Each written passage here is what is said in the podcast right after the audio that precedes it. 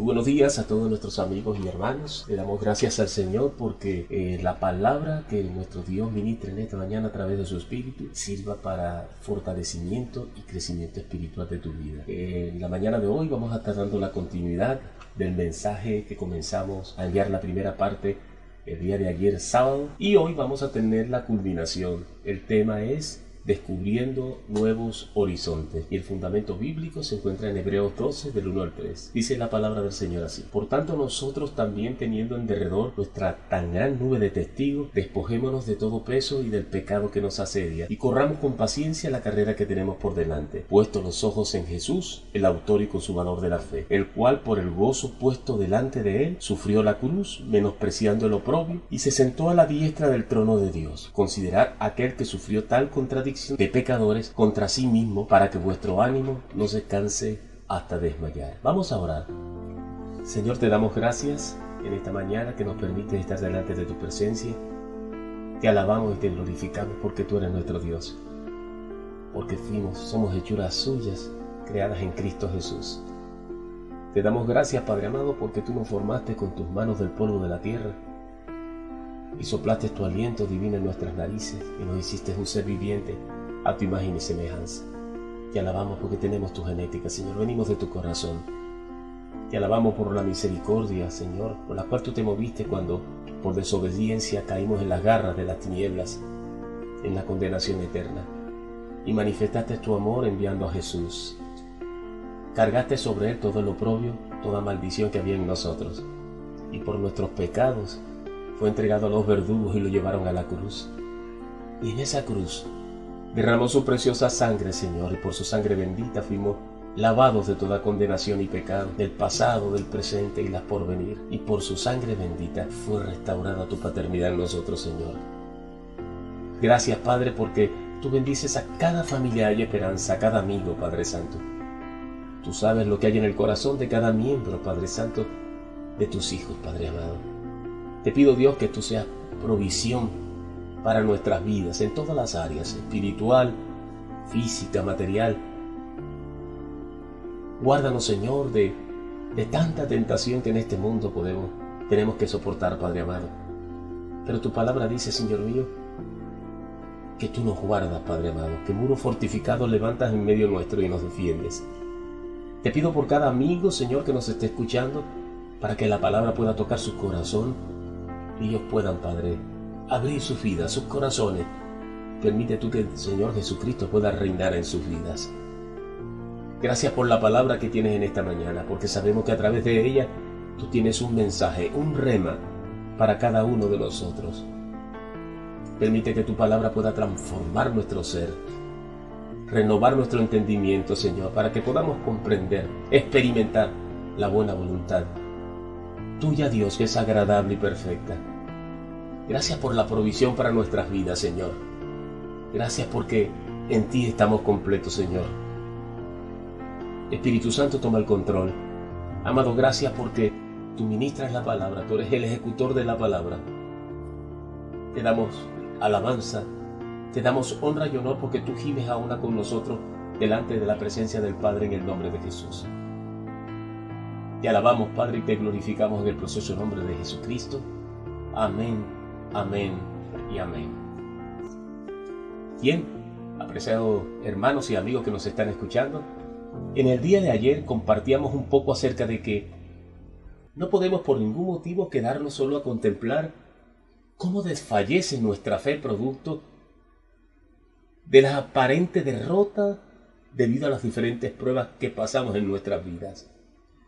Debemos reordenar nuestras vidas y seguir la brújula, decíamos, en la dirección correcta que nos va a conducir a la única fuente de inspiración divina que solo es posible cuando ponemos toda, toda nuestra confianza en el mensaje de esperanza enviado por Dios a través de la victoria de nuestro Señor Jesucristo en la cruz del Calvario.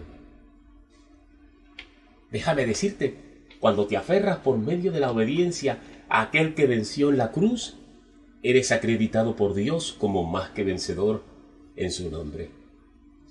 Ahora, a continuación, pudiéramos hacernos la siguiente pregunta. ¿Cómo hacerlo?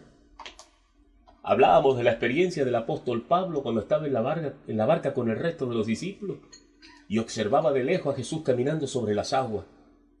Y sobrevino a ellos un temor profundo. En primer lugar, el apóstol Pablo no justificó sus debilidades, sino que las reconoció delante de Dios. Todas las personas de carne y hueso somos débiles, pero ese no es el problema central. El problema central radica en que no todos son conscientes de sus debilidades. ¿Y sabes por qué, apreciado amigo y hermano que me escucha? Porque no tienen temor de Dios. En 2 de Corintios capítulo 12 del 9 al 10 nos dice la palabra y me ha dicho, bástate mi gracia, porque mi poder se perfecciona en la debilidad. Por tanto, de buena gana me gloriaré más bien en mis debilidades, para que repose sobre mí el poder de Cristo, por lo cual, por amor a Cristo, me gozo en las debilidades, en afrentas, en necesidades, en persecuciones, en angustia, porque cuando soy débil, entonces soy fuerte. Dando a entender el apóstol de esta manera que por sus propias fuerzas sería imposible vencer la adversidad y salir a flote en medio de tan dura prueba en la cual estaban afrontando. Pero esto no le impidió de poder enfrentar toda circunstancia que le era adversa, porque él estaba convencido.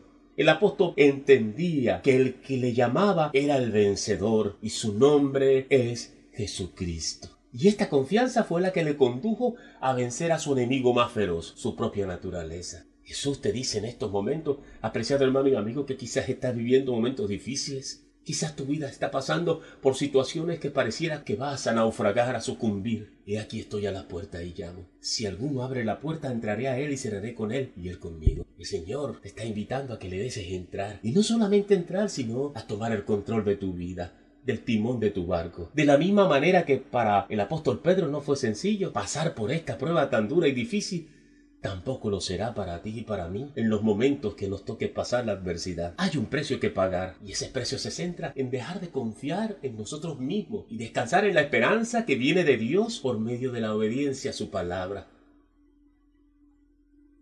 La palabra dice que el justo por la fe vivirá. En segunda de Pedro 3.9 el Señor no retarda su promesa, según algunos la tienen por tardanza, sino que es paciente para con nosotros, no queriendo que ninguno perezca, sino que todos procedan al arrepentimiento. El apóstol Pablo lo expresa de esta manera en Filipenses 3, del 13 a 14, la palabra dice, hermanos, yo mismo no pretendo haberlo alcanzado, pero ¿saben qué? Una cosa hago. No recuerdo lo que me pasó en el pasado, no recuerdo lo que quedó atrás. Olvidando ciertamente lo que está atrás, yo me tiendo hacia adelante, a lo que está por delante. Prosigo a la meta, al premio de supremo llamamiento de Dios en Cristo Jesús. Porque de algo sí estoy seguro, apreciado niño hermano que me escucha, hay alguien que nos ama y nos dice en estos momentos, ten ánimo, yo soy, no temáis, y te dice, ven, sal de la costa y entra al océano de mi presencia, donde verás las cosas imposibles suceder. No te dejes arrastrar por las corrientes de este mundo, amando lo que ama este mundo, poniendo tu mirada en el dinero, en los triunfos, en el conocimiento. Ezequiel en el versículo 3, capítulo 22 al 23, nos enseña a través de la palabra, vino allí la mano de Jehová sobre mí y me dijo, levántate y sal del confort, sal al campo y allí hablaré contigo. Y me levanté y salí al campo y allí estaba la gloria de Dios. Sal del escondrijo, sal del lugar donde te has ocultado y deja que sea el Señor que conduzca tu vida. El Señor Jesús fue enfático al decirnos en Juan 16:33, estas cosas os he hablado para que en mí tengáis paz. En el mundo tendréis aflicción, pero confiad, yo he vencido al mundo. Apreciado amigo y hermano que me escucha, no sé cómo te llamas y no sé qué situación puedas estar pasando en estos momentos, pero el Señor Jesucristo sí te conoce. Ahí donde estás, haz un freno a tu vida. Quizás estés haciendo algo creyendo que lo haces para agradar a Dios, pero lo estás haciendo completamente contrario a su voluntad. Estás caminando caminos difíciles cuando Dios te está llamando. Él te llama por tu nombre Ven a Él y no te resista.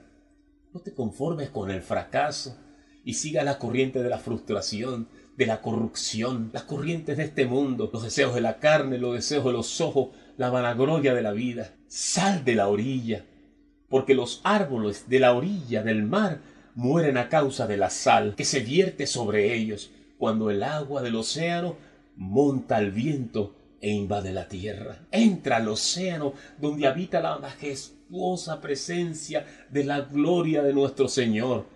donde verás las cosas imposibles suceder de manera sobrenatural para tu vida. En Hebreos 3.15 la palabra nos enseña, entre tanto que se dice, si oyeres hoy su voz, no endurezcáis vuestro corazón como en la provocación.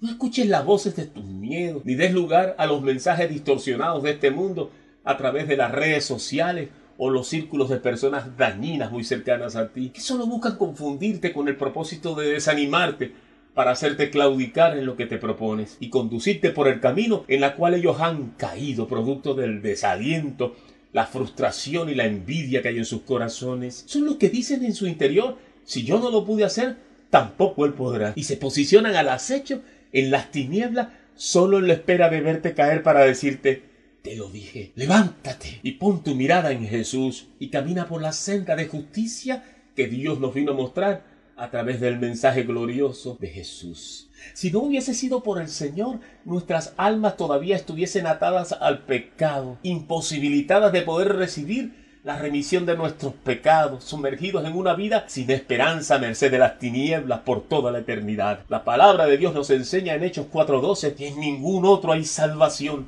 porque no hay otro nombre bajo el cielo dado a los hombres en la que podemos ser salvos. No son las imágenes, no es la brujería ni la hechicería, ni las buenas obras, ni el dinero, ni tus triunfos, ni tus conocimientos. No es tu familia, no son tus hijos, no es tu esposa, no eres tú mismo. Es el Señor Jesucristo. Y Dios nos enseña en Filipenses 2.9 también le exaltó a él a Jesús hasta lo sumo y le confirió el nombre que es sobre todo nombre, para que en el nombre de Jesús se doble toda rodilla de las que están en los cielos y las que están debajo de la tierra y en la tierra. Y toda lengua confiese que Jesucristo es el Señor para la gloria de Dios Padre. El Señor te está hablando en esta hora. ¿Qué has hecho con tu vida? ¿Qué has hecho con tu fe? ¿Has caído en la crítica, en el señalamiento, en la desesperación por las noticias que escuchas a diario? ¿Te has dejado llevar por comentarios dañinos y has cerrado tu vida en la jaula del pecado, el Señor te está diciendo en esta hora, ven a mí, reordena tu vida para que puedas entrar en la fuente que te puede conducir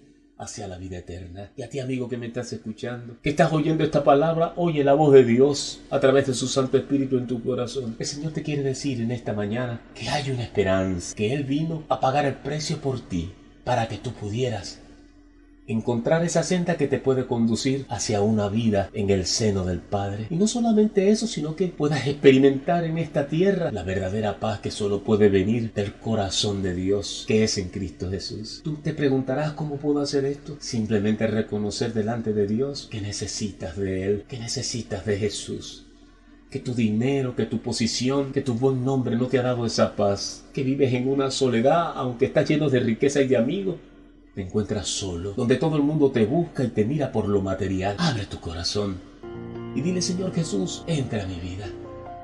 Te reconozco como mi único Señor y Salvador. Como dijo Pablo, pongo todo, Señor, todo lo que tengo, todo mis triunfos, todas mis riquezas, todos mis títulos, lo pongo como basura por amor a ti, para ver si puedo alcanzar tu amor. Y gracias porque hoy tú haces de mi vida una casa, un templo. Saca todo el material viejo Saca toda la existencia y pones cosas nuevas, Señor mío. Porque viene a vivir a mi casa, viene a vivir a mi vida el Espíritu Santo de Dios. Te doy infinitas gracias, Señor. En el precioso nombre de Cristo Jesús. Apreciado amigo, si has hecho esta oración, déjame decirte que hoy tu vida comienza a cambiar. No que no vas a pasar por dificultades, pero el que va a conducir tu barca el que lleva el timón se llama Jesús, el vencedor, y Él te conducirá a la mismísima presencia del glorioso Dios por toda la eternidad. Y a ti, hermano, que en estos momentos estás viviendo momentos difíciles, que estabas confundido, y estabas desviado por las dificultades que se te han presentado, que quizás has caído, levántate, levántate porque la gracia de Dios que está en ti te conducirá por esa senda que has dejado atrás, por la senda de justicia, porque fuiste sellado con sello de la sangre preciosa del Cordero que no va a poder ser borrado jamás. No escuches las voces de tu mente que te dicen que no puedes, que te dice que eres un caído. Levántate, porque la sangre preciosa del Cordero derramada en la cruz del Calvario limpia tu vida para siempre. Quiera Dios que esta palabra haya caído en buena tierra y que produzca fruto abundante en tu vida. Que el Señor te bendiga y hasta otra nueva oportunidad.